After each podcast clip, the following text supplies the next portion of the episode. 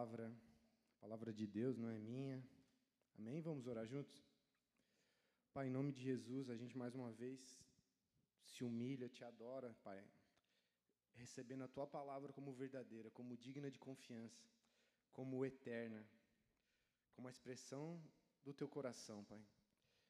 Então, por favor, Pai, nos ensine nessa manhã, me capacite, Senhor, a, a, a entregar aquilo que o Senhor planejou para essa manhã, que o Senhor me leve, nos leve muito além daquilo que o, o homem natural pode compartilhar, Pai, mas clamamos nessa manhã que o Teu Espírito venha sobre mim e sobre a igreja, me, me auxilia, me capacita a pregar, capacita os meus, os meus irmãos a receber e a guardar e a praticar a Tua palavra, Pai. Desde já eu declaro todo o meu coração que eu creio.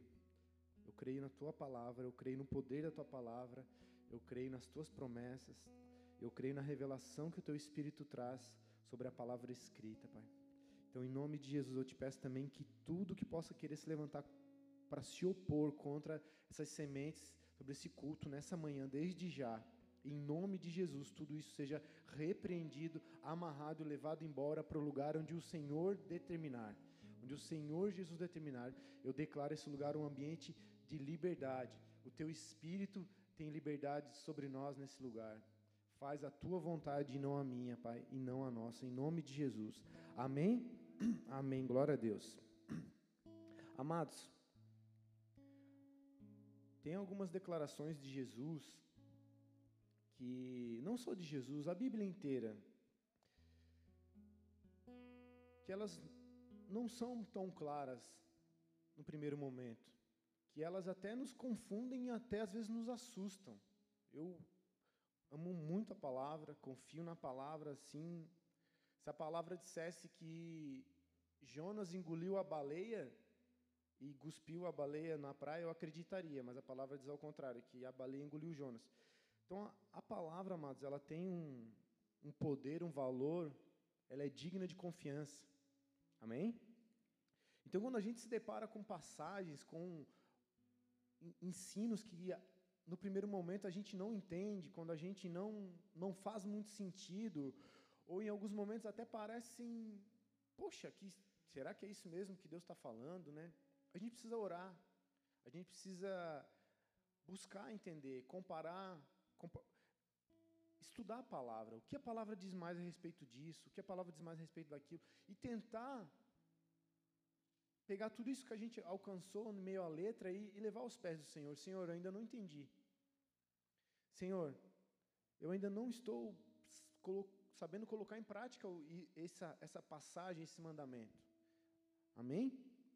E eu, por experiência pessoal, muitas vezes eu tive que fazer isso, porque eu me deparei com passagens onde eu não, não me fazia sentido, onde estava um pouco parecia que Deus era mal, que Deus não queria que as pessoas se preocupassem com as suas famílias, e é mais ou menos sobre isso que eu vou falar hoje, mas de tanto perguntar para o Senhor, de tanto meditar num texto, em outro, o Espírito Santo parece que ele fala assim: Ah, meu filho quer entender? Espera aí que eu vou te ajudar. E eu e você, nós temos direito e acesso a isso, né? Então, quero compartilhar um, um texto com vocês, amém? É, tanto na antiga quanto na nova aliança, a gente vê essas características. No Antigo e no Novo Testamento vão ter passagens que não vão fazer tanto sentido. A gente vai achar que Deus é um Deus malvado, que Deus é um Deus cruel, que Deus é um Deus que não ama e coisas do tipo. Amém?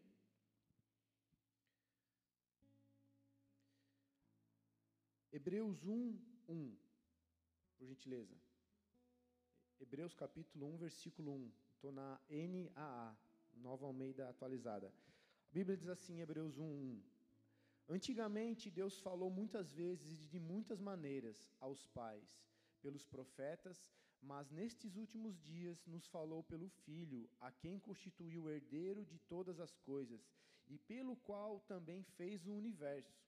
O Filho é o resplendor da glória de Deus e a expressão exata do seu ser, sustentando todas as coisas pela sua palavra poderosa depois de ter feito a purificação dos pecados, assentou-se à direita da majestade nas alturas, tendo se tornado tão superior aos anjos porquanto herdou mais excelente nome do que eles.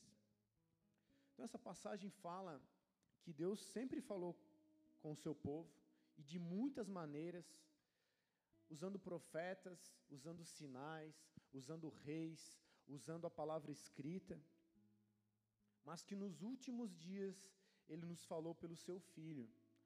Ou seja, a palavra de Deus, ela tem uma questão progressiva, quanto mais a gente vai aprendendo, né? Deus não se revelou como um todo na lei antiga.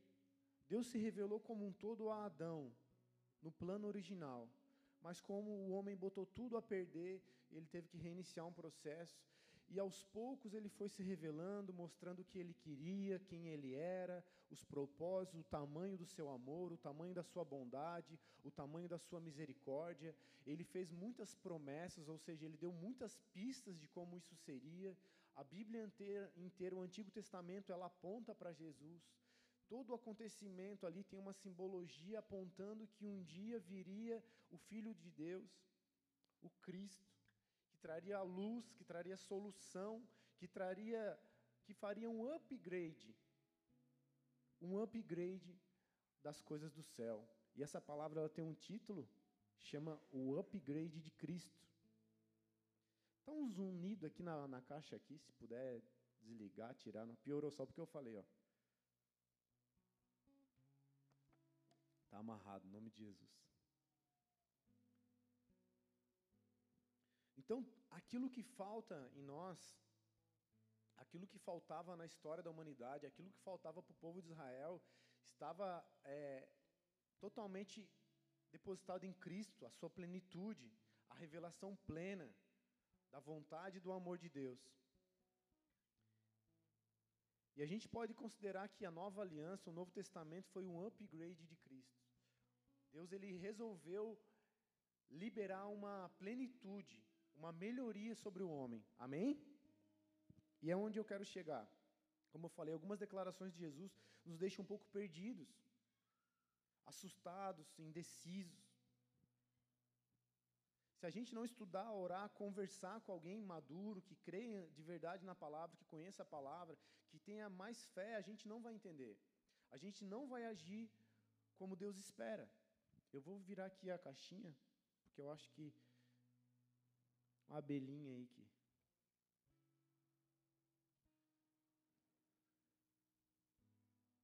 Amém? E por a gente não saber interagir com a palavra, 99% dos problemas da humanidade, do homem, da família, no casamento, na paternidade, estão ligadas à nossa falta de interação com a palavra. Às vezes a gente já é cristão, já teve experiências com Deus, mas por não saber como praticar um, uma, um, um ensino bíblico, a gente acaba tendo problemas, princípios, coisas que são base. Eu não posso colocar o, o, os, o, a carroça na frente dos bois. Tudo tem um, um, porquê. Deus ele é um Deus de princípios, é um Deus é um Deus que você vai ver um Deus zeloso pela família. Amém? E às vezes por não entender, por não conhecer, a gente acaba não renunciando o nosso jeito, a nossa cultura, o nosso aprendizado familiar e não consegue pôr em prática esse upgrade do céu esse upgrade que vem de Deus. Amém? Eu quero compartilhar uma passagem com vocês aqui, um contexto rapidinho. Jesus, em Mateus 10, ele já tinha escolhido os doze discípulos, ele tinha uma missão para esses doze. E nesse capítulo, ele manda esses doze pela primeira vez para pregar para o povo, para fazer milagres, para curar. Eles iam sozinhos, de dois em dois nas regiões, e ele dá algumas direções. E essas direções, a gente tem que entender que eram para aquele tempo, para aqueles doze, coisas dessas direções cabem a nós nos dias de hoje, mas se a gente não tiver sabedoria do céu, se a gente ficar só raciocinando, a gente pode ser tomado por um, um certo orgulho e acabar colocando os pés pelas mãos, ou seja, a carroça na frente dos bois. E, e aquilo que Deus espera que a gente viva nesse tempo pode acabar se perdendo, amém? Mateus 10, 34, leia comigo. Jesus dizendo para os doze: Olha, agora vocês vão pregar, vai ser assim, vai ser assado, saiam por aí de dois em dois. Ele dá várias direções, mas no 34 ele diz assim: ó, Não pensem que vim trazer a paz. Não vim trazer a paz, mas a espada. Pois vim causar divisão entre o homem e seu pai, entre a filha e a sua mãe, entre a nora e a sua sogra. Assim, os inimigos de uma pessoa serão os da própria casa. Por si só, já é uma passagem que deixa a gente com o pé atrás, não é? Calma lá. No 37 ele diz assim: Quem ama o seu pai, a sua mãe, mais do que a mim, não é digno de mim. Quem ama o seu filho, a sua filha, mais do que a mim, não é digno de mim.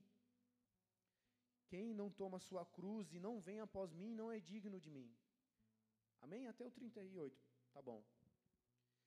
São passagens que. Pode ser sincero, amém? Primeira vez que a gente ouve, talvez a segunda, elas nos trazem para um. Poxa, será que Deus quer que eu despreze, rejeite, trate mal a minha família? Te deixa um pouco inseguro, né? O que, que o Senhor quer de mim de verdade? E a gente precisa entender, para a gente não, às vezes, estar tá fazendo errado e falar, não, mas a palavra diz que era assim mesmo. Às vezes a gente está lá maltratando a esposa, sendo uma grossa com o marido, deixando o filho de lado, sabe? Desprezando pai e mãe. E achando, não, não, é bíblico. Jesus falou que se eu não amar ele mais do que meu pai, minha mãe, meu filho, minha filha, eu não sou digno dele. Então, peraí, vocês vocês não valem nada, agora eu vou me tornar um religioso. Eu acredito de, de, todo meu coração que não é isso que o Senhor espera de nós, não é, isso, não é esse o ensinamento que tem aqui, e eu quero compartilhar com vocês, amém? No 34 ele fala: ó, Não pense que eu vim trazer a paz, não vim trazer paz, mas a espada. O Senhor estava avisando eles que ele não veio assumir, tomar o governo de Roma. Haveriam perseguições, o governo dessa terra, os príncipes desse mundo, né, as forças culturais, muitas vezes malignas, elas vão se opor à vontade de Deus sobre os filhos de Deus, sobre a igreja, sobre os discípulos daquele tempo. Então ele avisou: não esperem que vocês deem de frente com um soldado, com, com um soldado romano, e vocês vão falar o, do, o meu nome e ele vai abraçar vocês. Pode ser que vocês levem uma espadada. Pode ser que em algum momento vocês sejam perseguidos.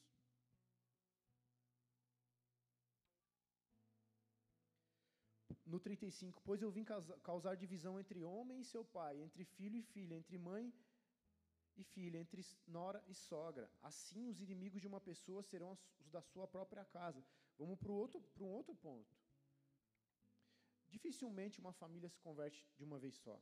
Dificilmente pai, mãe, filho e filha vêm para a igreja nora, aqui ele fala até de nora, os, os agregados, né, o genro, e vem todo mundo para um culto e se converte todo mundo de uma vez. Ou estão em casa, ouve um louvor e todo mundo cai de joelho chorando, sente a presença de Deus e fala: Amém, vamos viver uma vida com Deus.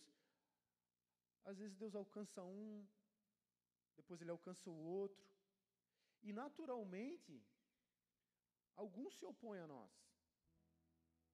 O marido se opõe à esposa, geralmente, a esposa às vezes ao marido. Porque não é um partido político, ah, eu, tô, eu, eu, sou do PLL e você é do, do PLJ. Não é só um partido político que não tem uma interferência direta na tua vida, na tua casa. Não é um time de futebol, não, eu torço para o Figueirense agora você começou a torcer para o Havaí.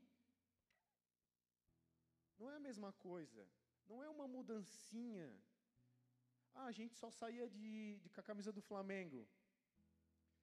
Agora o meu filho começou a usar a camisa do, do, do Figueirense. Amados, o que o Senhor vem trazendo, fazendo na nossa vida não é um, uma, uma, uma, mudança aparente.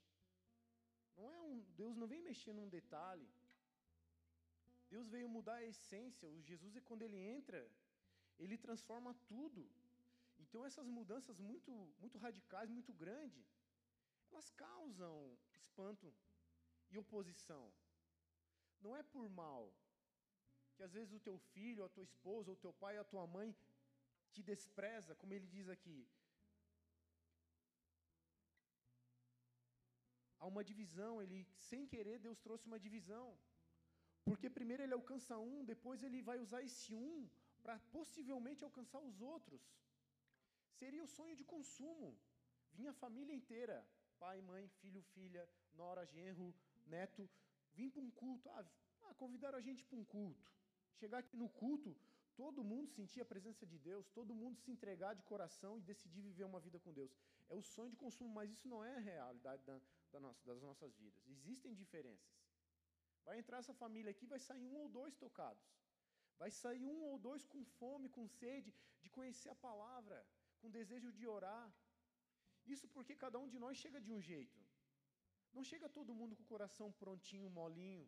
Cada um teve uma criação, cada um teve uma experiência, cada um teve uma decepção. Cada um sonhou e planejou com coisas que aconteceram ou não, então cada um chega de um jeito. Mas todos recebem a semente do evangelho, a semente do reino. E um recebe, o outro não. E eles vão embora para suas casas e chegam em casa. Pai, agora eu vou orar pelo alimento. Que história é essa de orar pelo alimento? Que frescura é essa agora? Não, não vai orar. Quem comprou o alimento sou eu. O, na outra família, o pai chega para a esposa, esposa, vamos, a, a, domingo de manhã vamos no culto de novo, eu gostei de lá, estou me sentindo diferente. Acho que era isso que eu precisava. Que culto? Que culto? Domingo de manhã? Tem um monte de compromisso. Eu já marquei isso, já marquei aquilo. Não, não tem as de culto. Se tu quiser, vai sozinho. Então, essas divisões que o Senhor diz, pois eu vim causar divisões entre o homem e seu pai. Não é que o Senhor quer te tirar da tua família, não é que, que o Senhor quer que você despreze, deixe de amar a tua família. É que as, as divisões virão. Você não trocou de time, você não trocou de partido político, você não trocou a, a cor da tua roupa, você não pintou a parede da tua casa, você recebeu um novo coração, você recebeu o Espírito do Deus Criador do céu e da terra. Tudo aquilo que você fez de errado foi perdoado e você teve a oportunidade de começar tudo de novo. E Deus ele está 100% interessado em te levar essas mudanças que você precisa, que eu preciso. Amém? Então, por alguns momentos, por determinado tempo, haverá inimigos dentro da nossa casa. Só que a gente, como cristão, tem algumas coordenadas. Orem pelos seus inimigos, amem os seus inimigos, abençoe aquele que te amaldiçoa. Já pensou aí, você a gente se converte, começam alguns atritos dentro de casa. Lembra que a gente falou de o não colocar em prática a palavra de Deus geram problemas? Tá lá o pai brigando com o filho, e o filho conheceu a Bíblia que diz: honre ao teu pai e à tua mãe. Tem pai cutucando o filho. Honre ao teu pai e à tua mãe. E o teu pai, ele é, ele é ainda responsabilidade pela tua vida. Ele sustenta a tua casa, ele paga os teus estudos. Você foi gerado por ele, Deus deu a ele a semente da vida. Então, você deve respeito. E, a, e por, até o momento que você é menor de idade, que você depende dessa paternidade, que você mora nessa casa, você tem que estar sujeito às regras dessa casa.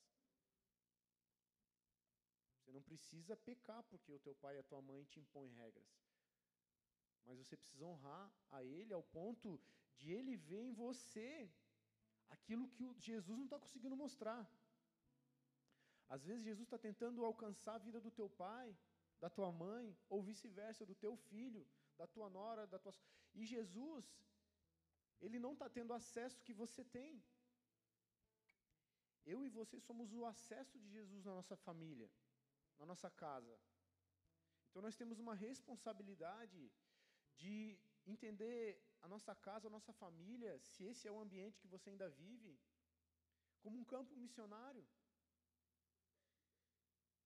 A nossa principal tarefa nesse momento é se tornar cristãos verdadeiros ali dentro. Buscar palavra, buscar oração, buscar direção, para não saindo enfiando os pés pelas mãos e falar: não, mas a Bíblia me diz isso. Ah, Jesus já avisou que ia ter essa divisão. Ah, isso aí está na Bíblia, não, tem nem, não adianta fazer nada.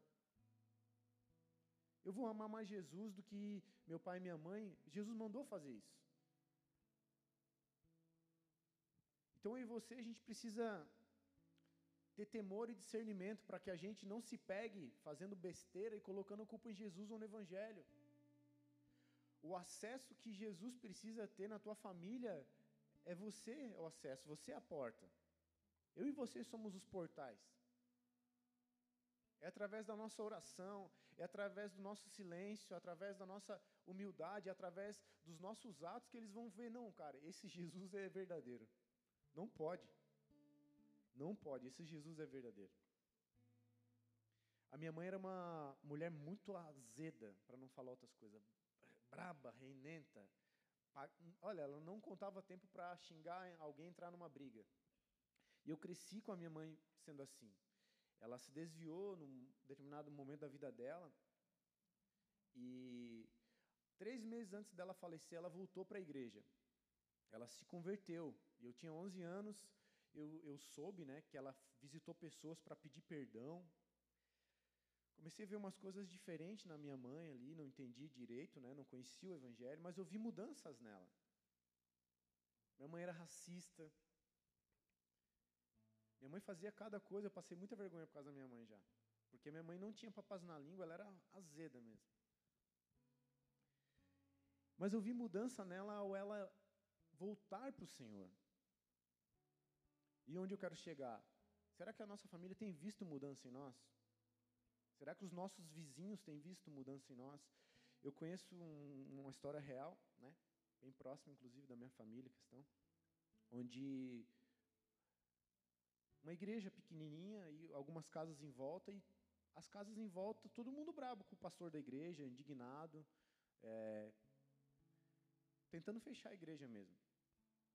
E a gente trocando uma ideia tal.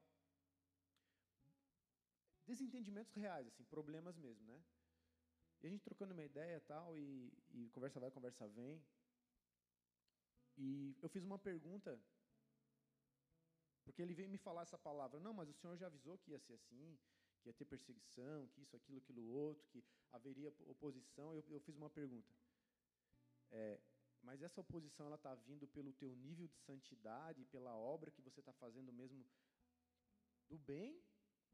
Ou será que talvez não está sendo feita alguma coisa errada, né? É uma, a nossa igreja hoje ela está num lugar separado, num lugar comercial. A gente tem liberdade aqui para ter um som alto, né? Agora, numa igreja que é uma casa com várias casas coladas, eu tenho que ter um pouco de limite na questão de altura de som, horário, né? É uma igreja que talvez é do tamanho desse, é menor que esse púlpito.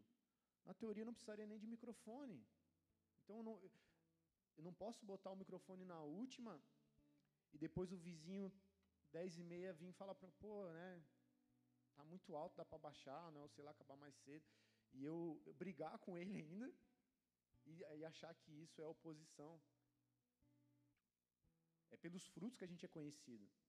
Não é pela altura do microfone. Não é, é, A gente precisa ter discernimento. E eu deixei aquele, naquele dia aquele meu amigo pensando: é, eu vou ver. Vou ver, pode ser que que eu precise tratar melhor os meus vizinhos. Amém? Quem ama pai e mãe, ou quem ama seu pai ou sua mãe mais do que a mim não é digno de mim. Quem ama o seu filho ou a sua filha mais do que a mim não é digno de mim. Esse é a base do texto que a gente está conversando hoje, amém? Jesus Cristo quer que você despreze a sua família ou que você negligencie a sua família? Eu não acredito que o Senhor quer que a gente viva isso, negligências ou desprezo à nossa família. Pelo contrário, Ele nos incumbiu uma missão, um papel familiar. Ele criou o pai, Ele criou a mãe. Ele criou o filho, Ele criou a filha. Ele criou a nora, Ele criou um gerro. Ele criou a voz. Quando Ele fala aqui de pai e mãe, Ele está falando da nossa ascendência e da nossa descendência. Jesus é um. É, o evangelho é geracional. Seria ótimo se um, um, avô, né, um pai ensinasse o filho, esse filho ensinasse o seu próximo filho e o evangelho permanecesse gerações sobre gerações na nossa família, amém? Eu acredito que quando o Senhor nos desafia a amar mais Ele do que essas pessoas que realmente têm contato direto com a gente, Ele está nos desafiando, nos desafiando a nos entregar totalmente a Ele, no nível que com o passar do tempo, Ele mesmo possa nos devolver para nossa família, para esse mundo, para essa sociedade, capacitados a, a mostrar quem Ele é. Deus não quer tirar o filho, o pai, a mãe, Deus, Deus não quer trazer guerra num lar. Ele avisou que isso aconteceria. Mas eu e você, a gente tem a capacidade em Deus, o direito em Deus, as ferramentas em Deus, para que isso dure por pouco tempo. Não é do agrado de Deus que você vive o resto da tua vida em caos com os teus familiares. É, seria da vontade de Deus que em algum momento você tivesse uma palavra, um ombro amigo, uma expressão de amor verdadeira conquistasse essa família, essa pessoa, que o acesso que Deus quer ter com essa pessoa, Ele possa usar através da minha e da tua vida. Quando o Senhor nos, nos desafia a amar Ele mais do que ao pai e a mãe, olha que isso não é um qualquer amor. Nosso primeiro amor é o nosso pai e a nossa mãe. Nos pegam no colo, dá mamar, troca fralda. É o primeiro amor do ser humano, é o pai e a mãe. Depois vem os irmãos. Depois vem o cônjuge. Depois vem os filhos.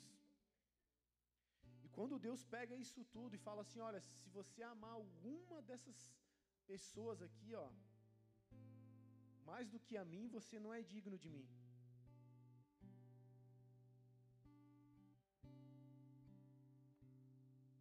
A gente precisa ter um entendimento para lidar com isso. A gente precisa ter discernimento, conversar com o Senhor sobre isso.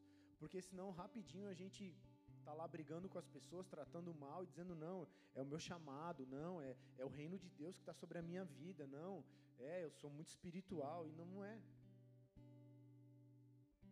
Só está fora do entendimento verdadeiro.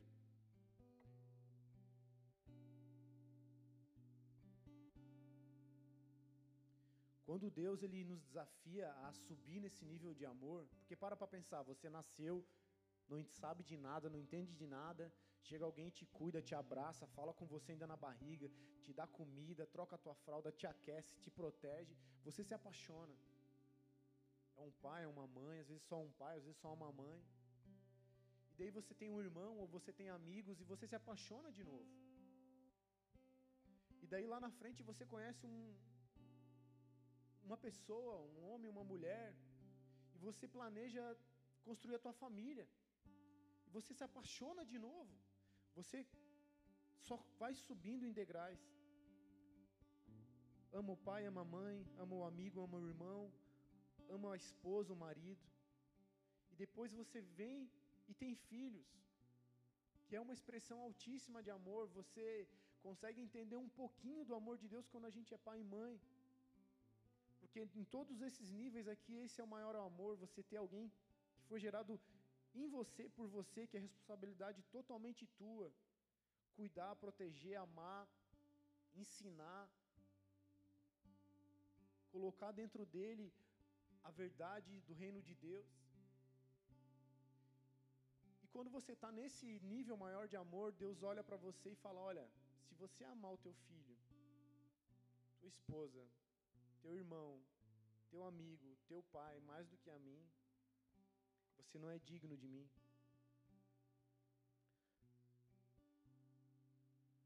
Amados, o Senhor ele está nos convidando, ele está nos mostrando que existe um nível maior de amor, que existe um upgrade, que existe uma porção que vem do céu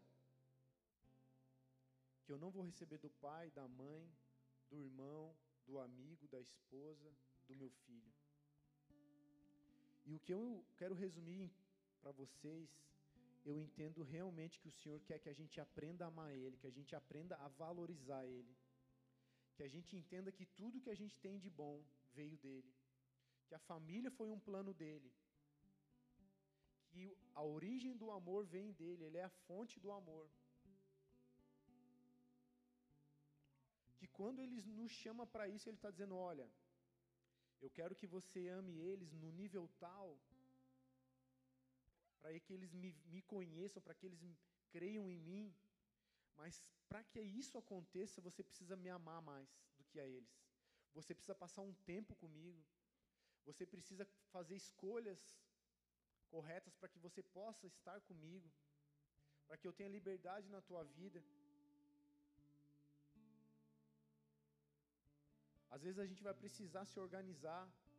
Eu tenho filhos hoje, tenho esposa. A gente precisa se organizar o nosso tempo. Não, eu vou ter um tempo com meu filho agora, né? Ó, vou ter um tempo com a minha esposa, tal, tal horário eu vou talvez ler a Bíblia, orar, vou, vou tirar um tempo para Deus. Não importa se vai ser primeiro Deus, depois a família, mas se a gente se organizar e colocar tudo isso no nosso dia a dia, para mim o ideal é acordar cedo e ler a Bíblia e orar. Eu acho que para mim é o que funciona mais. O resto do meu dia é diferente. Quando eu não faço isso, meu dia é outro. E eu queria dizer assim, igreja, cada um teve as suas experiências com Deus, cada um teve as suas experiências com família. Eu tive minhas experiências com família e tive minhas experiências com Deus. Eu tive minhas experiências com o mundo, como cada um de nós tivemos. Mas eu tive momentos na minha vida onde eu, sozinho num quarto, ou às vezes num culto com o olho fechado, ou num retiro, eu recebi um, um toque, uma visitação, uma porção, esse upgrade veio sobre a minha vida.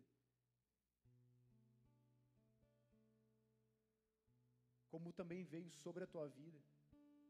Que tem gerado em mim você uma pessoa diferente. A pessoa que você era, você não é mais.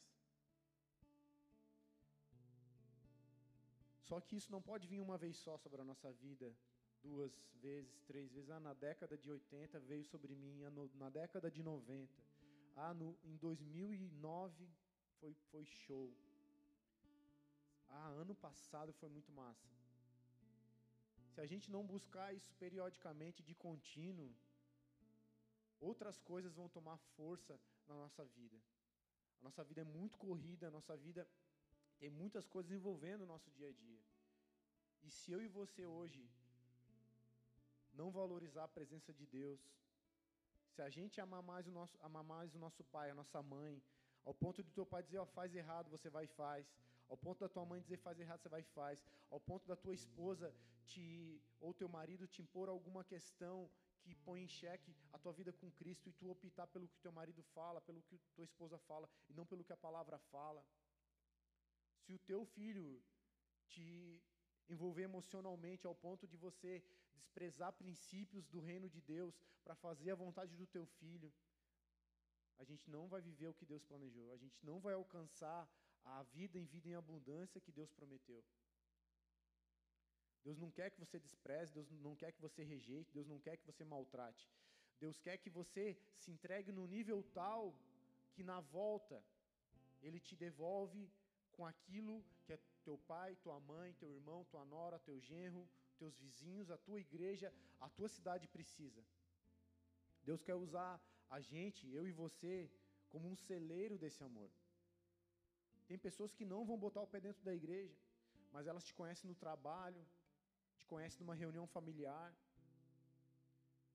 E você, às vezes, é o único evangelho que ela vai viver. Porque ela tem um preconceito por igreja, tem um preconceito com cristãos. E sobre mim sobre você tem uma responsabilidade, um dever de fazer com que as pessoas entendam que Deus, Jesus não é uma religião.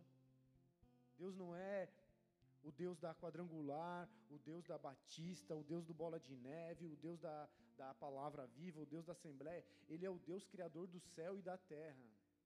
É o Deus que faz o meu e o teu coração bater nessa hora e Ele dá o ar para a gente respirar. Ele é o Deus que dá semente para que a gente semeie e depois Ele manda a chuva e o sol para que isso vire um fruto. As pessoas precisam entender, conhecer o Deus que ama elas. Na grande maioria das vezes vai ser através da minha e da tua vida. Abra comigo Romanos 5,5, por gentileza. Romanos 5,5. Só quem está dormindo.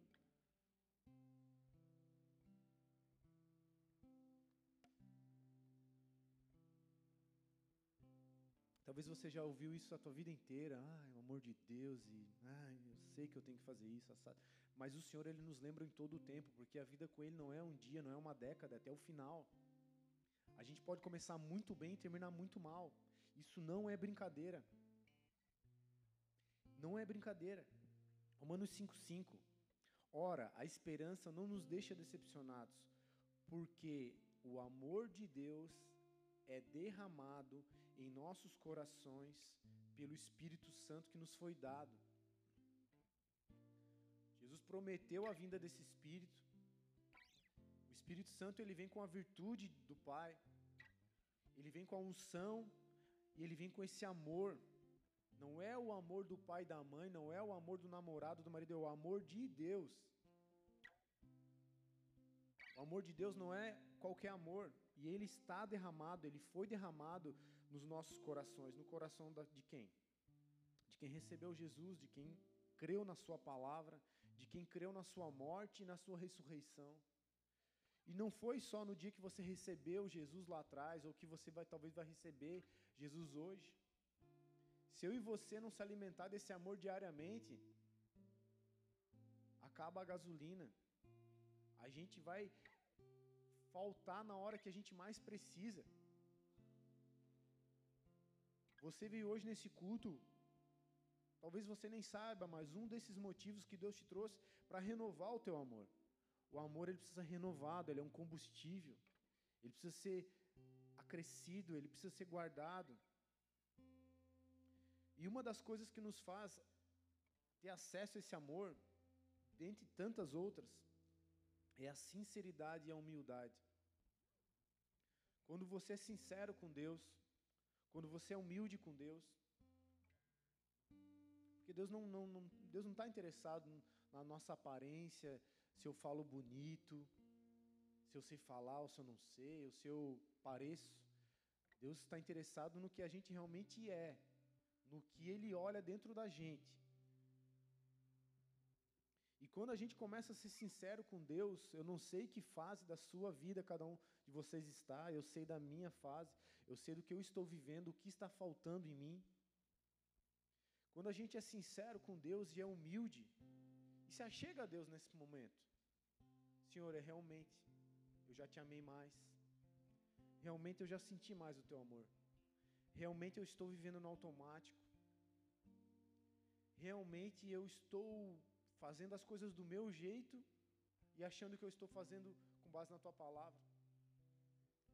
Quando a gente é humilde e sincero com Deus, isso funciona como um, um adubo para que o amor dele brote de novo.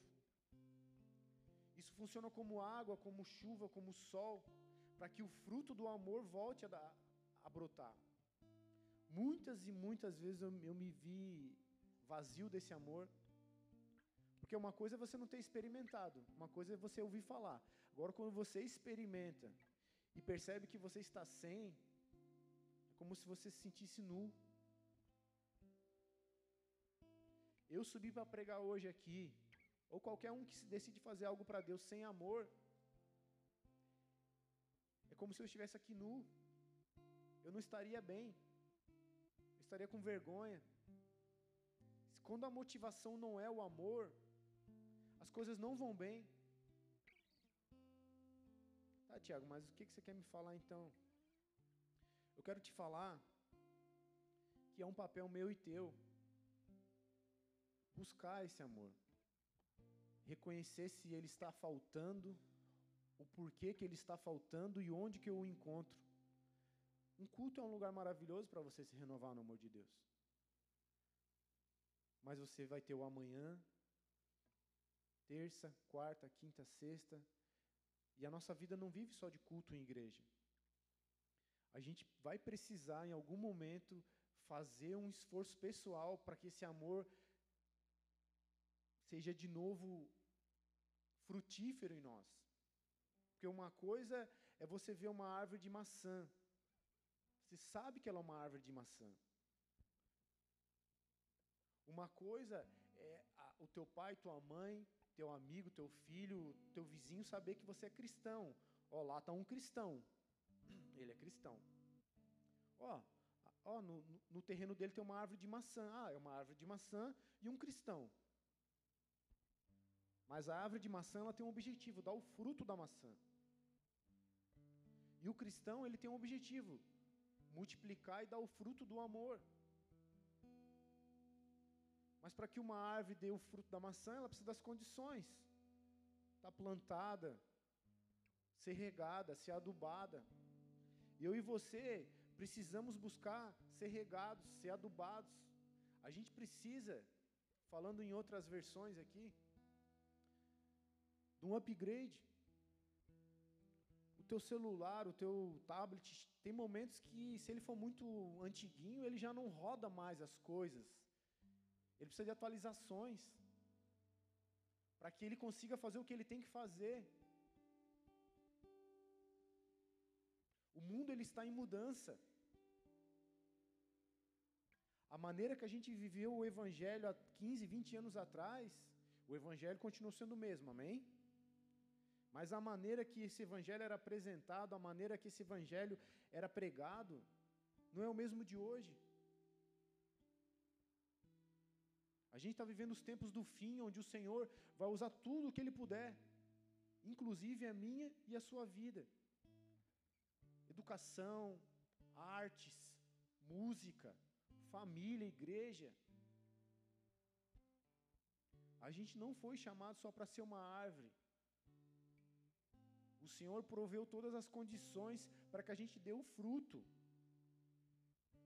Eu não estou querendo apontar o dedo para ninguém, ah, você não está amando, você não está dando fruto. Não é isso, amados. Mas o Senhor, Ele, com esse culto, com essa palavra de hoje, eu creio que o Senhor, Ele quer nos lembrar que a gente não é só cristão. A gente é cristão que ama, que ama Ele acima de todas as coisas. E que esse amor começa a, a permitir que o amor dele ganhe lugares no meu coração. Você estava triste, brabo, foi orar. A sua esposa brigou com você, o seu filho te desrespeitou. E você foi orar porque você precisava. Você entrou nessa oração triste, brabo, decepcionado. Teu trabalho não é mais o que você gostaria. Teu patrão, teu colega de trabalho te trata mal e você para para orar. E você vai, ora, ouve um louvor, medita numa palavra, tem um encontro pessoal com Deus, no teu espírito. E você sai dali diferente. Você consegue olhar para uma pessoa que te tratou mal com outros olhos. Você consegue olhar um filho que te desrespeitou com um olhar de compaixão e misericórdia. Espera aí, eu preciso ensinar melhor o meu filho. Eu posso estar errando. Poxa, minha esposa está sendo amarga, grossa comigo. Poxa, peraí, talvez eu, eu tenha colaborado para isso. Ah, no meu trabalho não está lá aquelas coisas. Pode ser que eu esteja deixando a desejar. O amor de Deus nos faz parar de apontar o dedo e buscar culpados. O amor de Deus nos faz buscar nele uma solução. Sim, pessoas são más, pessoas erram com a gente. Mas mesmo assim a palavra de Deus tem uma direção. Ore por eles, abençoe eles. Estão falando mal de você? Fale bem deles. E na maioria das vezes a gente não faz isso. A gente devolve mal com mal, quando a Bíblia diz: trataram mal? Não pague mal com mal, pague mal com o bem. Vocês estão aqui? Quem está bravo comigo, dá uma glória. Fala amém então. Está bravo comigo? Momentos da minha vida quando eu. Para mim isso é muito forte e real, amados, porque eu não vi o rosto do meu pai, não, não tenho uma foto do meu pai. Meu pai faleceu, eu era criança. E quando eu botei os pés numa igreja e começaram a pregar que Deus era pai, uma igreja evangélica, aquilo me quebrou. Eles falaram assim: olha, quem nunca recebeu um abraço do pai, vem aqui na frente, no final do culto, que vai ter aqui uns líderes e você abrace ele, que Deus vai te abraçar. Eu abracei todo mundo, acabou o culto, eu estava abraçado comigo mesmo, chorando. Eu, realmente o Senhor me abraçou naquele dia. Então eu não tive o meu primeiro amor. Eu tive só o amor da minha mãe, mas eu me deparei com o amor de Deus, um amor real, que não é uma, não são só palavras. É um amor real, palpável, um amor que te entra e te muda, que te cura, que te liberta, que muda os pensamentos. Não é a história da carochinha chapeuzinho vermelho. E eu já não era mais muito burro, né? Fui aprendendo as coisas do evangelho e estava na fase de casar. Comecei a pedir para Deus uma esposa. E eu, não, não tão burro, né? Conheci a palavra, né? Falar, não, não vou cair no golpe, né? Falei, Senhora, eu quero uma esposa baixinha, moreninha, trabalhadora, mas acima de tudo que ela te ame mais do que a mim. O Espírito Santo foi bom comigo, me deu uma oração e eu comecei a orar. Eu chorava, Senhor, eu quero ter minha família, eu quero ter minha esposa, mas eu quero que essa mulher me ame mais do que não, que ela ame mais o Senhor do que a mim.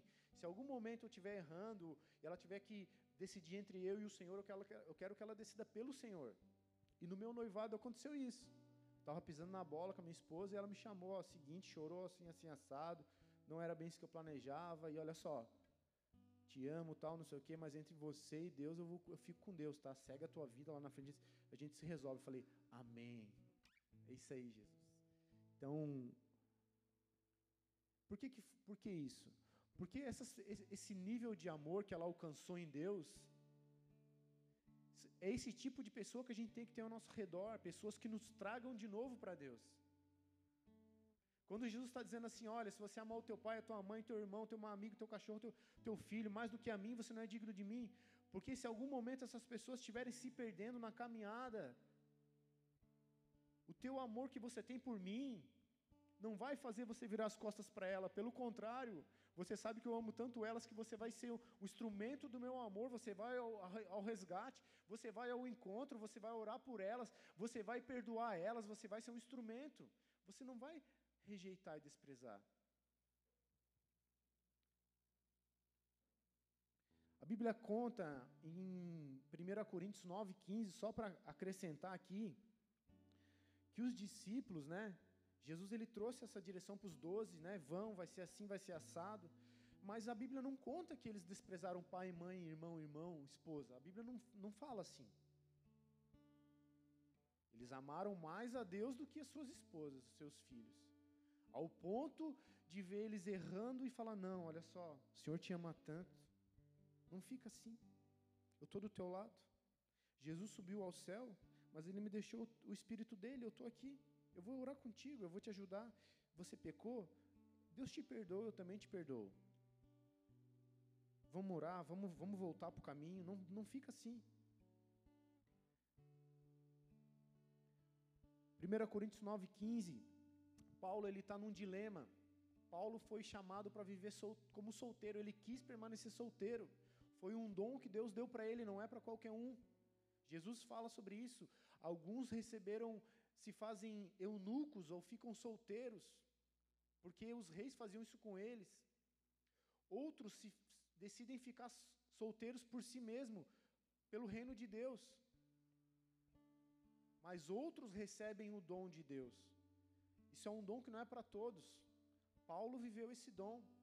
Outros viveram esse dom, ao ponto de não constituir família, esposa e filhos, porque eles queriam viver só para o reino. Eu pensei isso muitas vezes lá atrás. Só que quando eu voltava para o mundo natural, eu via que não era um dom que eu tinha. Eu queria uma família. Eu queria uma esposa, eu queria uma, um lar. Então esse é um dom que não é para todos. Paulo teve esse dom. E para mostrar para vocês que Pedro, Tiago, os outros discípulos constituíram família, a Bíblia mostra isso. Vamos ler junto aqui, 1 Coríntios 9, 15. Paulo dizendo: Eu, porém, não tenho feito uso de nenhum dessas coisas. Ele está falando de alguns direitos de pregador do Evangelho. E não escrevo isso para que assim se faça comigo. Perdão, é no 5. 1, Coríntios 9, 9 e 5. Perdão. Será que não temos o direito de levar conosco uma mulher crente, uma esposa, né? Como, como esposa, como fazem os demais apóstolos e os irmãos de Jesus e Cefas, que é Pedro. Ou seja, Paulo, Paulo recebeu esse dom de viver sem esposa, 100%, 1000% para a obra, mas ele estava tendo algumas questões com a igreja. A Bíblia conta que os, quem vive da, da, da obra deve se manter com, com o recurso da obra. E os outros apóstolos levavam consigo a sua família. E por onde eles estavam, a igreja custeava seu alimento, a sua estadia, por onde eles estavam. Só que Paulo ele decidiu não viver assim, nem depender dessa, dessas questões financeiras. Ele só não casou, como ele também trabalhava para manter o seu ministério. Foi um cara diferenciado. E ele mostra nesse versículo que os outros apóstolos, os irmãos de Jesus, para quem não sabe, Jesus teve irmãos, e Cefas, que era Pedro, um dos líderes da igreja, eles tinham sua esposa, eles viviam o seu ministério, mas cuidavam da sua esposa. O que eu estou querendo dizer lá no começo, a gente não precisa abandonar, desprezar, menosprezar ninguém por causa do reino de Deus. Não é o que Deus quer da gente, que a gente trate mal, menospreze. Existe um dever de pai, um dever de mãe, um dever de marido, um dever de esposa, um dever de filho. E se a gente olhar para um versículo e outro e achar que aquilo ali é só o que está escrito, não tem nada mais compondo essa questão, a gente vai se pegar fazendo uma coisa errada e dizendo não, está na Bíblia. Amados, o Senhor quer muito que eu e você que a gente ame a nossa família, que a gente cuide da nossa família. Jesus tinha uma família sanguínea, uma família ministerial, uma família espiritual. Sim, às vezes a família é um obstáculo para que a gente viva as coisas de Deus, como a gente falou ali no começo, há uma oposição. Mas mesmo nessa oposição, Deus está te ensinando alguma coisa. Deus está te deixando aprender algumas coisas. Em meio a essa oposição, é onde você vai orar e vai vir brotar sobre você o maior e mais poderoso amor. Ao ponto de tratar bem, amar, querer bem, chorar por alguém que te trata mal. Então, em meio às situações difíceis do Evangelho, há um ensinamento. Não desista, não abandone, não olhe só para no âmbito natural. Tenha no teu campo de visão que em meio às coisas ruins, o Senhor está te dizendo: vem, vem comigo. Eu vou te dar um, um, uma saída, eu vou te dar um conselho, eu vou renovar o teu amor. Você vai conseguir perdoar de novo, você vai conseguir, vai conseguir perdoar de novo.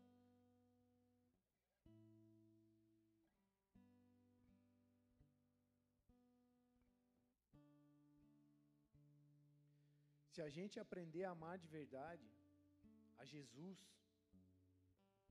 não só por palavras, a gente vai acabar obedecendo o novo mandamento. Jesus, em determinado momento, ele traz um novo mandamento.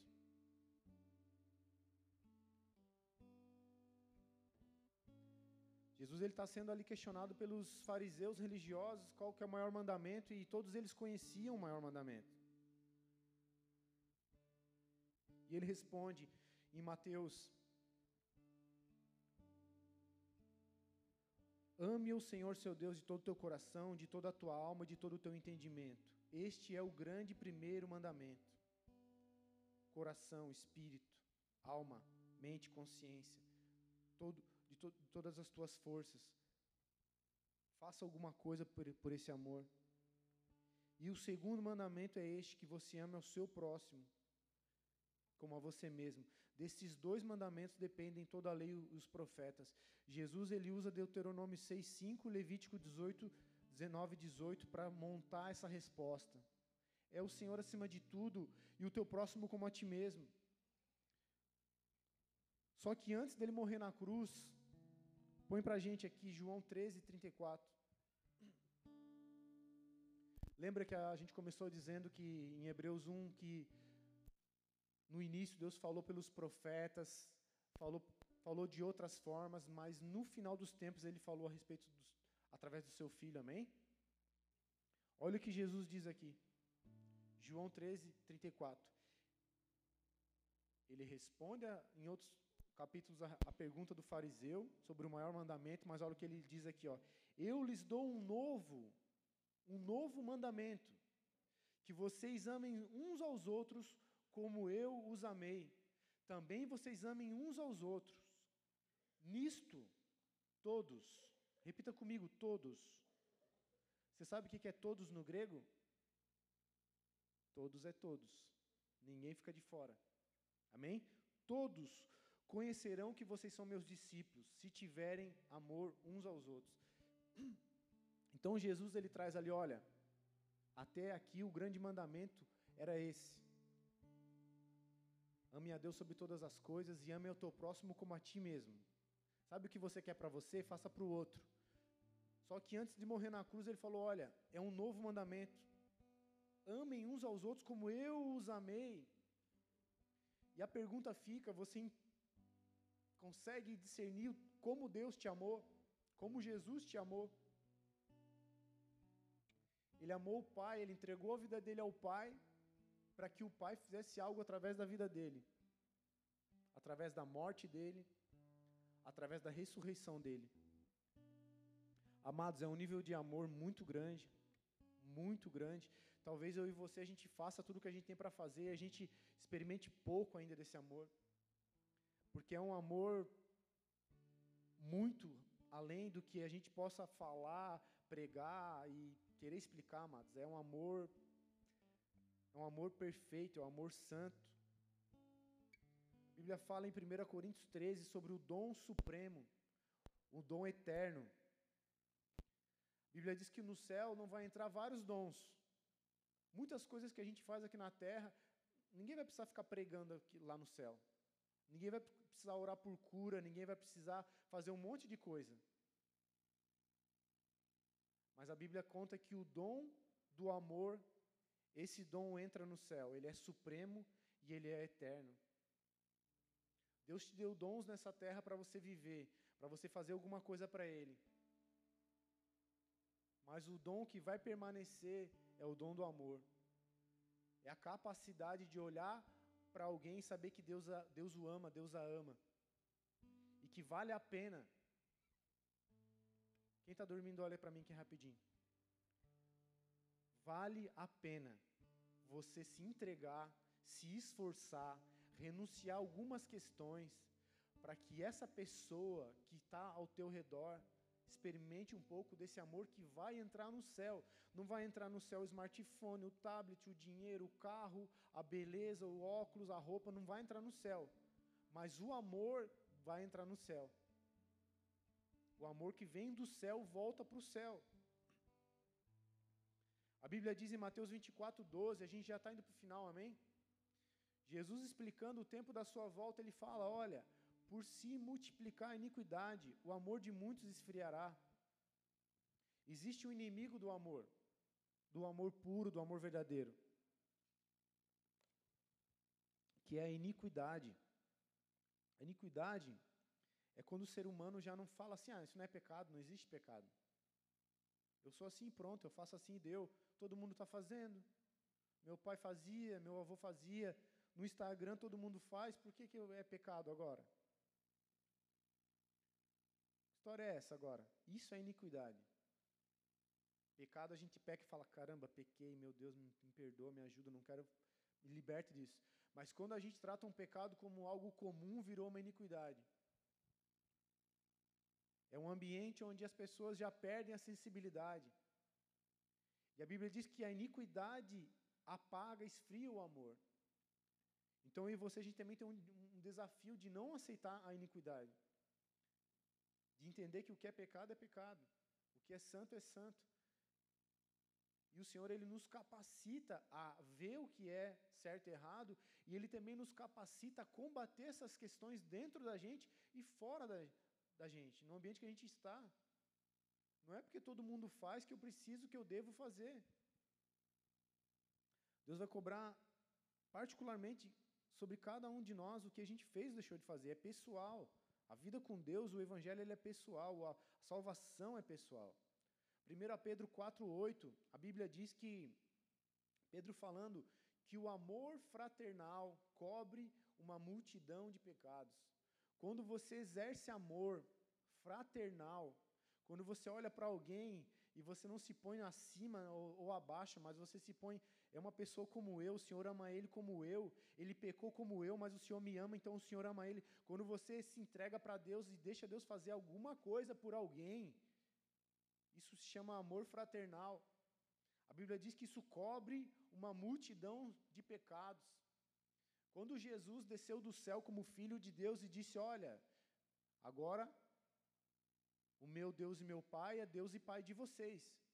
Então eu também sou irmão. O primeiro amor fraternal foi o amor de Jesus e ele realmente cobre, apaga e perdoa uma multidão de pecados. Amém? Esse nível de entrega levará o nosso amor ser parecido com o amor do Pai, do Filho do Espírito Santo. Ele nos leva para a fase da nossa vida onde a gente experimenta cura, cura física, cura emocional. A, a sociedade hoje ela está doente na sua alma por tantos enganos, por tantas soluções humanas e malignas que mais maltratam e ferem do que curam. Mas esse verdadeiro amor, ele te traz cura, te liberta de hábitos, de prisões, coisas que o teu avô, teu pai não conseguiu abandonar, você pode abandonar por causa desse amor. Você pode ter um casamento diferente, você pode ser um pai e uma mãe diferente, você pode ser um irmão e um profissional, um amigo diferente. É um amor que transforma. É um amor que transforma, ele te traz vitória, ele te traz coragem. Ele traz sentido para a tua vida. Ele traz esperança, motivação, fé e força. O que eu estou querendo vender para vocês aqui? O pacote do amor do céu. Eu estou insistindo com vocês que esse amor é meu e teu. É meu e teu. Ah, mas eu pequei, eu sou pecador, eu entrei hoje. É meu e teu. Deus não me ama mais eu do que você e vice-versa. Deus nos ama com amor perfeito, que eu nem. A gente tenta, mas a gente não consegue descrevê-lo. A prova desse amor foi a obra da cruz. Ele fez de tudo por mim e por você, ele deu a sua própria vida. Mas o que a gente vai fazer, o que a gente tem feito com essa promessa. Existe uma porta aberta chamada Jesus, para que a gente possa acessar. É como se a gente entrasse num, num hospital todo moído, todo quebrado, politraumado, bateu de frente com uma escânia, está moído, coração está parando, hemorragia está por dentro por fora. E você entra nesse hospital e lá você começa a ser tratado, curado, fecha estanca o sangue, trata o osso, trata a pele, para que os, depois o Senhor possa te dar alta. Para que você possa se tornar útil, para que depois você possa dizer para alguém: olha, eu cheguei todo moído na igreja, meu casamento não tinha mais condições, eu tinha pensamentos terríveis, eu, eu odiava negócio de crente, de igreja, mas eu estou diferente hoje. Hoje eu estou vivendo uma vida com Deus, e para mim fez bem, você vai, você vai despedir, se despedir de alguém com curiosidade. Às vezes o que Deus quer de mim de você é só despertar curiosidade em alguém. Você falou isso para a pessoa, ela foi embora, e depois Deus vai falar com ela. Ela vai dormir, ela vai lembrar da tua fala. Ela vai estar fazendo alguma coisa, ela vai lembrar da tua fala. E por que, que eu falo isso, amados? Eu escutei de uma pessoa uma vez algo parecido, e isso me repercutiu por anos dentro de mim. Por anos por anos, a tua voz, você fala agora e se cala, mas você não sabe aonde vai terminar essa palavra que você entregou para alguém, esse testemunho, esse respeito, esse carinho, esse cuidado que você entregou para alguém. Você quando você faz isso, você está servindo a Deus. Não pense que a gente só está servindo a Deus aqui pregando, louvando alguma coisa dentro da igreja. Você serve a Deus sendo filho dele aí fora. Tem pessoas que Deus é loucamente apaixonado aí no teu trabalho, na tua família, e Ele está esperando que eu e você sirvamos a Ele com simples ato de respeito, de amor, de ter paciência. Ah, me tratou mal? Peraí. Não, não, fica tranquilo, tá tudo bem. Como assim tá tudo bem? Tô te xingando? Tra... Não, tá tudo bem, cara. Fica tranquilo, eu sei que Deus te ama, eu sei que Deus me ama, então eu não vou te tratar mal. Não é o que a minha, não é o que a minha, o livro da sabedoria de Deus me ensina. Amém? A gente está indo para o final, amém? Não é mentira, viu? Apocalipse 2,5. Apocalipse 2,5. Repito, eu não estou aqui botando peso em ninguém. Eu não estou aqui dizendo, olha, eu amo Jesus mais do que vocês. Eu não estou dizendo aqui para vocês, olha, façam igual eu faço. Eu estou dizendo, vamos prestar atenção no que a gente tem vivido com Deus, porque a gente pode viver melhor. A promessa de Jesus é que ele veio para trazer vida e vida em abundância. E para mim, essa abundância é alcançar um nível de amor que mude quem eu sou, que mude o lugar que eu, que eu, que eu, que eu frequento. Amém? Apocalipse 2,5. Jesus falando com a igreja. Tenho, porém, contra você o seguinte: você abandonou o primeiro amor. Lembre-se, pois, onde você caiu. Arrepende-se e volte à prática das primeiras obras. Se você não se arrepender, virei até você e tirarei o seu candelabro do, seu, do lugar dele. Mas você tem a, a seu favor o fato de que odeia as obras de Nico, Nicolaitas, dos Nicolaitas, os quais eu também odeio. Olha só, Jesus está falando com uma igreja aqui, onde ele fala assim: olha, igreja, tem uma coisinha aí que não está muito legal. O primeiro amor não está mais sobre vocês. Eu estou falando para mim também, amém, igreja. Veja onde você errou, e se arrepende, volta a fazer as primeiras obras. Ele fala ali ainda que, olha, você está errando nisso, mas numa coisa você está fazendo certo. Você tem odiado as mesmas obras que eu odeio. Eu e você hoje a gente parou de beber, parou de fumar, parou de adulterar, de trair, de mentir, de fofocar, de... a gente parou de muitas coisas, igual ele está falando aqui, olha. Você parou de muitas coisas que eu odeio. E você também não gosta dessas coisas, beleza mas está faltando as primeiras obras. Está faltando o primeiro amor. Eu não quero só que você deixe de fazer certas coisas. Você tem que deixar de fazer. Mas eu preciso que você volte a me tratar com amor, a dar valor para mim.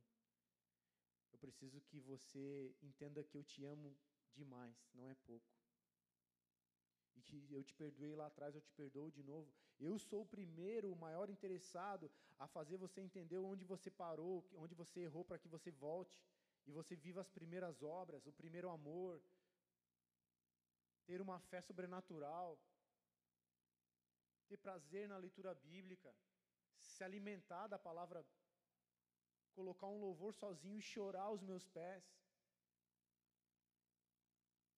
primeiras obras onde você perdoava com facilidade, você não está perdoando mais com tanta facilidade. As primeiras obras, você tratava as pessoas com um valor que você entendia que elas tinham para mim, e agora o que tem valor é o teu celular, é a tua agenda, são os teus planos e teus sonhos. Amados, a nossa vida é corrida, o cotidiano, as mudanças que o mundo está passando, se a gente não fizer nada, a gente vai levar rasteira atrás de rasteira, pancada sobre pancada. E vai se encontrar em momentos perdidos. Pode subir o Ministério de Louvor, por favor? A gente vai se encontrar em momentos perdidos, fazendo a coisa errada e dizendo que está na Bíblia ainda. O Senhor, sim, Ele quer que você ame mais a Ele do que teu pai, do que a tua mãe, do que o teu filho do que a tua nora, mas é porque Ele sabe que o dia que eu e você alcançar esse, esse nível de amor, ou se a gente voltar para esse nível de amor, essas pessoas vão ser alvo desse amor. A gente vai se tornar um espelho desse amor para essas pessoas. A gente não vai ser só uma árvore de maçã, um cristão.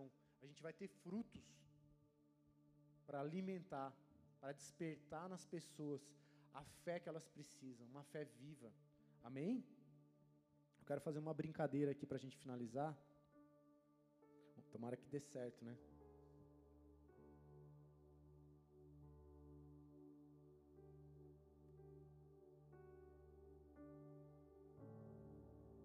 Aqui a gente faz muito no Ministério Infantil. É Lourdiane? De Lourdiane. É uma. Queria que você prestasse atenção aqui. Isso aqui é eu e você, isso aqui é o nosso coração. O Senhor nos, nos fez purinhos.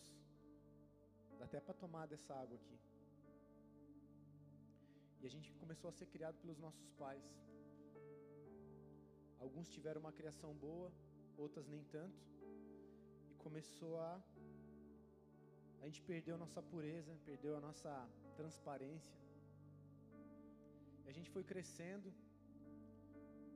A cultura, a escola, a mídia, as amizades foram nos mudando mais ainda. E a gente começou a se decepcionar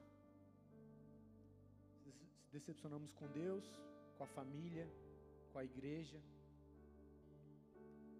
E daí a gente começou a se relacionar com as coisas desse mundo, droga, mulher, homem, vários tipos de relacionamento. E aquilo que era puro já não, não se tornou mais puro.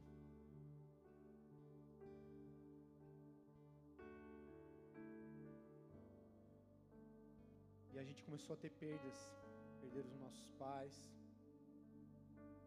passamos dores, dificuldades, colocamos, começamos a culpar Deus. A gente fazia as coisas erradas e dizia que a culpa ainda era de Deus. E no final a gente estava assim, um coração escuro, simbolizando trevas,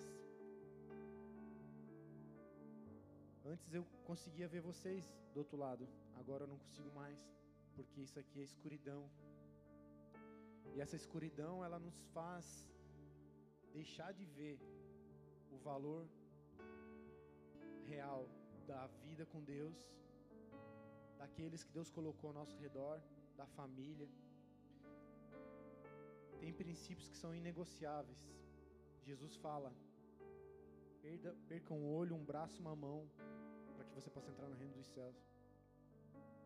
Tem coisas que são inegociáveis. Mas o Senhor ele veio com a sua palavra e te chamou para conhecer ele. Te chamou, te perdoou, te deu um novo coração. Te encheu. Ele te encheu. E Ele trouxe de novo sobre você a oportunidade de estar puro, para sentir, para ver, ó, eu consigo ver vocês agora aí atrás, para que eu e você a gente enxergue de novo. A Bíblia fala que muitos momentos da Bíblia mostra que escamas caíram dos nossos olhos, porque a gente vê como a gente aprendeu. E o chamado no reino de Deus é para que a gente aprenda tudo de novo.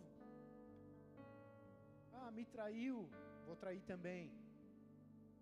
Falou mal de mim, vou falar também. Tá de mal comigo, não quer falar comigo, não vou falar também. Não me perdoa, não perdoo também. Fulano errou, não vale mais nada. Não são valores do reino dos céus. Não estão enraizados no amor. Deus fosse assim conosco, nós já estávamos fulminados, inclusive hoje e agora. Mas o Senhor é um Senhor que vem com oportunidade, com pureza, com perdão, com purificação. E mesmo que depois venham coisas ruins sobre você, não vai ter mais o mesmo poder. Está vendo que está sumindo? Você nunca mais vai ser o mesmo. Mesmo que venham coisas ruins de novo sobre você, se você estiver cheio do amor, o amor vai prevalecer, o amor vai cobrir uma multidão de pecados. O amor vai fazer com que eu e você nos tornemos úteis a Deus. Deus ele nos serve o tempo todo. Deus nos serve o tempo todo. Faz o teu coração parar de bater. Para de respirar. Você não consegue. Você até tranca a respiração, mas um, um, uma questão automática do corpo, você vai voltar a respirar. Você não consegue parar. O Senhor te serve o tempo todo. Te mandou o frio, depois te mandou o sol. Te mandou a chuva e depois te mandou o sol. Você se machuca, mas cura sozinho. Eu canso de falar para meus filhos, eles caem, ralam. Filho, fica tranquilo. Dentro do teu corpinho, nas células, Deus já colocou células que elas mesmas vão, vão, vão se curar. Ela mesma vai fazer uma casquinha. Se o osso quebrar, ele cola. Deus ele nos serve o tempo todo. Deus te deu um, uma família, uma igreja. E a questão é: eu tenho sido grato? Eu tenho feito algo para recompensar, para não que a gente possa pagar para Deus o que Ele fez, mas no mínimo a gente tem que tentar colaborar com o que ele, com o que Ele quer, com a obra dele em nós e através de nós. Amém? Baixa sua cabeça, fique em pé, por favor. Glória a Deus. Aleluia. Quero te convidar, você que nos visita ou você que já tem vindo,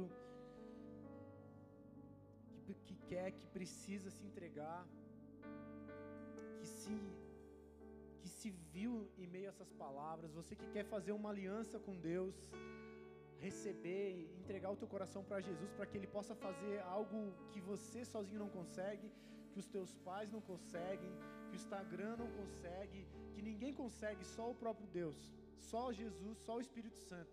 Se você quiser fazer uma aliança com Deus, levante uma das suas mãos nessa hora, entregando a sua vida para Jesus. Pode levantar a mão bem alto para a gente fazer uma oração. Amém. Aleluia. E você que por algum motivo viveu isso, sei lá, se afastou, acha que Deus não te ama mais, ou não sei, e quer renovar a tua aliança com Deus. Você que se afastou dos caminhos, eu quero te convidar a também levantar suas mãos e fazer uma oração. Repita assim comigo, Senhor Jesus Cristo. Senhor Jesus Cristo. Eu creio em ti. Creio em ti. No teu amor, no teu amor, no teu perdão. no teu perdão. E nessa hora, Nessa hora, eu abro o meu coração, eu abro o meu coração, te devolvo ele. te devolvo ele. Peço que tu seja o meu Senhor, Peço que tu seja o meu Senhor, o meu Salvador. o meu Salvador. E eu também peço Eu também peço que o teu amor que o teu amor seja derramado no meu coração. Seja derramado no meu coração. Me ajuda, Senhor. Me ajuda, Senhor. Escreve o meu nome no livro da vida.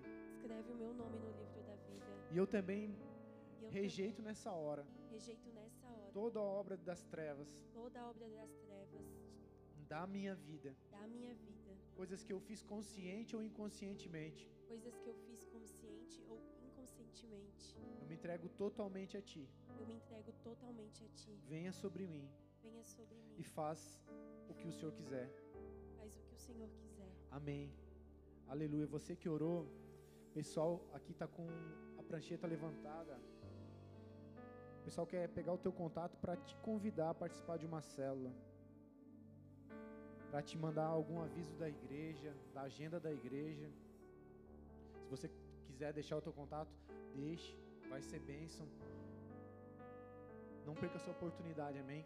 De participar de um encontro na casa de alguém, conhecer pessoas, aprender, compartilhar situações, amém? Vai ser com muita alegria que você vai ser recebido. Você é importante para Deus, você é importante para a igreja. Você nem tem ideia, às vezes, do que Deus ainda vai fazer através da tua vida. Amém?